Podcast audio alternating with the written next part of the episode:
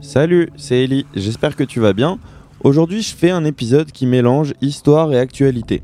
Je m'excuse d'ailleurs par avance si tu entends un peu de vent dans le micro puisque je me suis mis au soleil dans le jardin d'une amie pour enregistrer cet épisode étant donné que il fait beau, il y a du soleil, il y a un jardin et c'est quand même plus sympa. Aujourd'hui on va parler de Napoléon.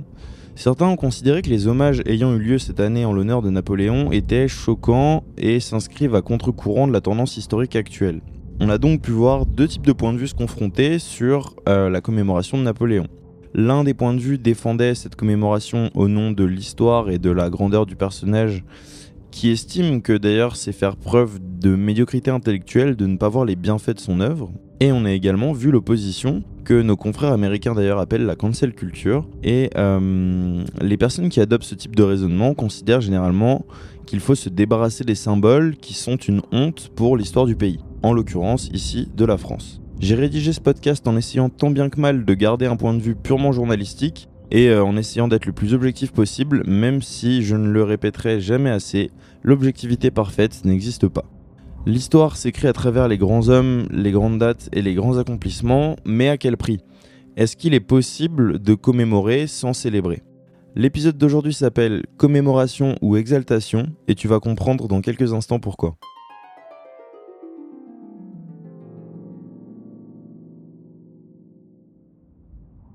Certains voient Napoléon comme un grand conquérant ayant structuré la France et l'ayant fait rayonner internationalement. D'autres le voient comme une incompatibilité à la République, étant donné que ce dernier a pris le pouvoir par un coup d'État en 1799, soit dix ans après la Révolution française. Ces personnes qui le considèrent comme incompatible affilient Napoléon à un véritable symbole de la suprématie blanche. C'est bien évidemment discutable, mais je ne suis pas là pour donner mon point de vue. Napoléon se proclame du coup empereur suite à son coup d'État de 1799 et rétablit l'esclavage en 1802. Et c'est exactement ça qui a fait une controverse euh, lors de la question de la commémoration de nos jours. En effet, une des lois de la Révolution française sortie en 1794 avait interdit l'esclavage sur tous les territoires de la République française. Je crois que c'est quelque chose quand même d'assez unique. J'ai pas dans mes recherches, j'ai pas vu d'autres pays qui avaient effectivement aboli l'esclavage pour ensuite le rétablir. C'est vraiment, je crois que c'est que la France qui a fait ça donc c'est extrêmement controversé. Il faut savoir que Napoléon n'est également pas l'ami de la cause féministe, puisqu'il est considéré comme extrêmement misogyne.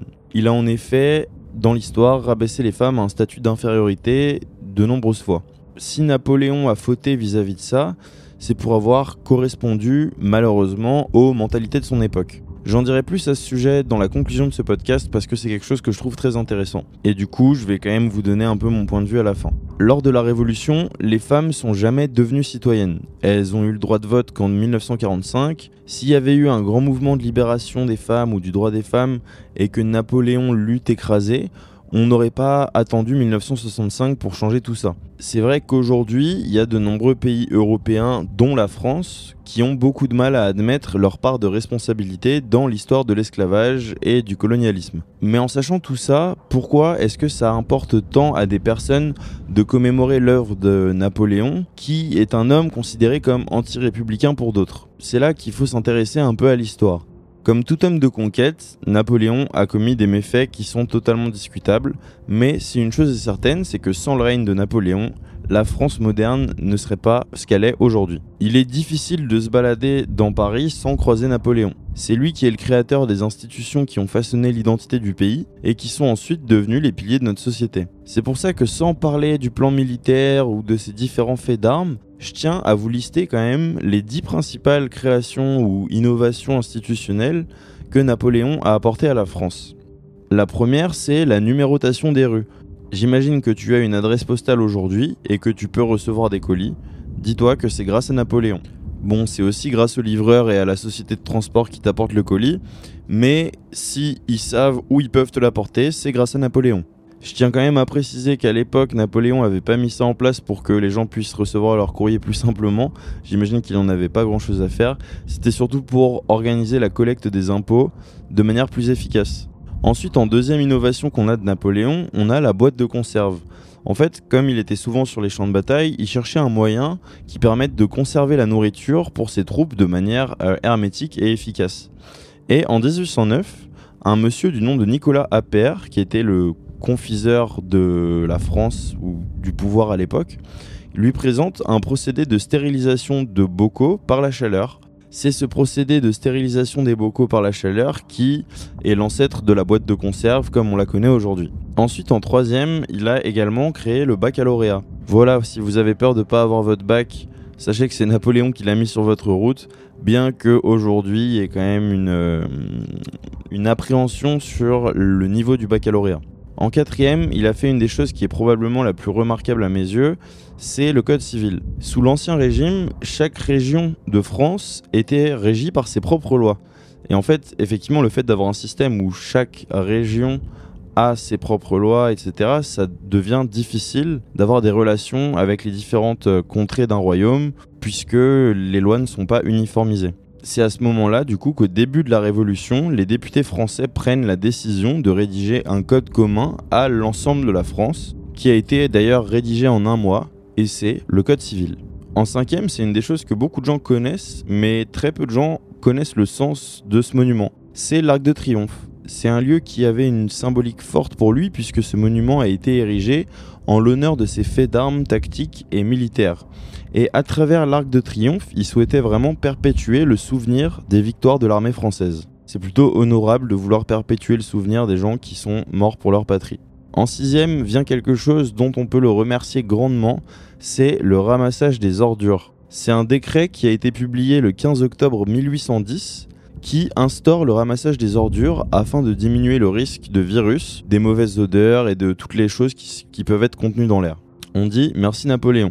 D'ailleurs, en faisant mes recherches sur ce point, je suis tombé sur des endroits où il n'y avait pas eu de ramassage d'ordures pendant un certain nombre de temps, etc. Et vous pouvez trouver des images de la ville de Bombay en Inde qui sont assez choquantes sur ce point. Bref, le podcast porte pas sur l'Inde, donc je vais pas euh, m'éterniser trop longtemps et je vais parler du septième point qui est les lycées. Si jamais vous allez être au lycée ou que vous y avez été ou que vous y êtes en ce moment, c'est grâce à Napoléon.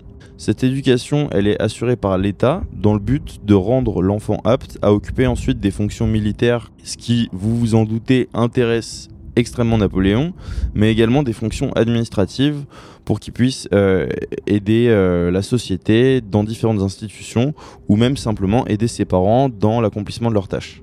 Ensuite, après le lycée, Napoléon il trouve que c'est pas assez et ça m'amène tout de suite au huitième point qui est les universités. Après la progression de ce qu'on appelle l'enseignement secondaire, donc le lycée, euh, Napoléon il souhaite aller plus loin en créant quelque chose de plus fort qui portera d'ailleurs son nom qui s'appelle l'université napoléonienne. C'est en fait les premières universités françaises, donc les études supérieures, qui voient alors le jour et c'est en 1806. En gros, ce qu'il faut retenir, c'est que si vous avez fini la troisième, été au lycée et que vous avez probablement fait des études supérieures derrière, c'est grâce à Napoléon. Le neuvième point qui vient dans cette liste, c'est quelque chose que tout le monde connaît aujourd'hui, mais dont beaucoup de gens ont du mal à se rappeler, c'est les départements. C'est quelque chose qu'il a mis en place pour faciliter l'administration au sein du royaume, et l'Assemblée décide de découper la France en 83 départements.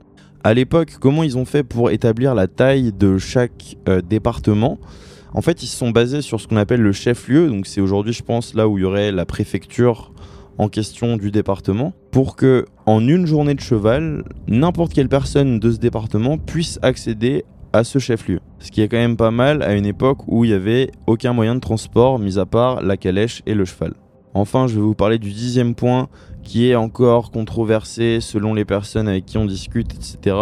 Mais c'est bien évidemment la Légion d'honneur. Napoléon crée la Légion d'honneur en 1802 et ça s'appelle d'ailleurs normalement le nom complet, c'est l'Ordre national de la Légion d'honneur. Le but de la Légion d'honneur, c'est de récompenser les mérites des citoyens, que ce soit des mérites civils ou militaires, mais qu'ils soient récompensés pour les bonnes actions qu'ils ont établies.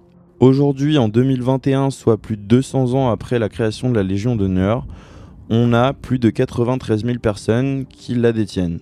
C'est surtout ça qui fait polémique, c'est le nombre de personnes qui détiennent la Légion d'honneur, en sachant qu'il me semble, si je vous dis pas de bêtises, qu'il y a des personnes comme par exemple Laurie qui ont la Légion d'honneur. Donc voilà, ça vaut ce que ça vaut. Je suis pas là pour rentrer dans la controverse. Euh, ça existe et c'est quand même une belle récompense qu'on lui doit. Bref, tout ça pour dire que si la France est comme elle est aujourd'hui, c'est en énorme partie grâce à l'œuvre de Napoléon. Alors je comprends que quand une personne est arrivée au pouvoir de manière très autoritaire, voire despotique, et qu'en plus cette personne a rétabli l'esclavage, euh, des gens soient réticents à ce qu'il y ait une célébration en son honneur. Et c'est là que vient, je pense, la différence entre commémoration et célébration. C'est que dans la commémoration, on n'est pas obligé d'avoir un sentiment d'exaltation, mais plus un sentiment de souvenir et de reconnaissance envers les Français qui ont accompli de grandes choses. Maintenant, pour vous donner très brièvement mon avis, je trouve que c'est quand même assez triste de constater à quel point c'est devenu courant pour les personnes qui s'affilient au progressisme d'user de l'injustice ou du racisme ou de ce genre de choses comme d'une arme de revendication politique. Je trouve ça vraiment absurde de vouloir coller des étiquettes comme le racisme ou le sexisme à des personnages historiques qui ont plus de 200 ans. C'est des personnages qui appartiennent au passé. Alors évidemment qu'en 2021 ce serait inenvisageable que la France rétablisse l'esclavage ou qu'un politique arrive au pouvoir par un coup d'État. Mais je trouve ça extrêmement malhonnête intellectuellement d'imposer des critères moraux contemporains à des événements et des personnages qui datent d'il y a plus de 200 ans. Voilà, voilà, j'espère que ce podcast t'aura plu. J'ai appris vraiment pas mal de choses sur la vie de Napoléon et même sur la France en écrivant ce podcast, donc je trouve ça assez chouette. Et j'espère que tu auras appris également pas mal de choses. Comme d'habitude, si tu souhaites en discuter sur les réseaux sociaux, n'hésite pas à me suivre sur le compte Instagram du podcast qui s'intitule L'Esprit étendu. Je te dis à dimanche pour le prochain épisode. Prends soin de toi. Ciao ciao.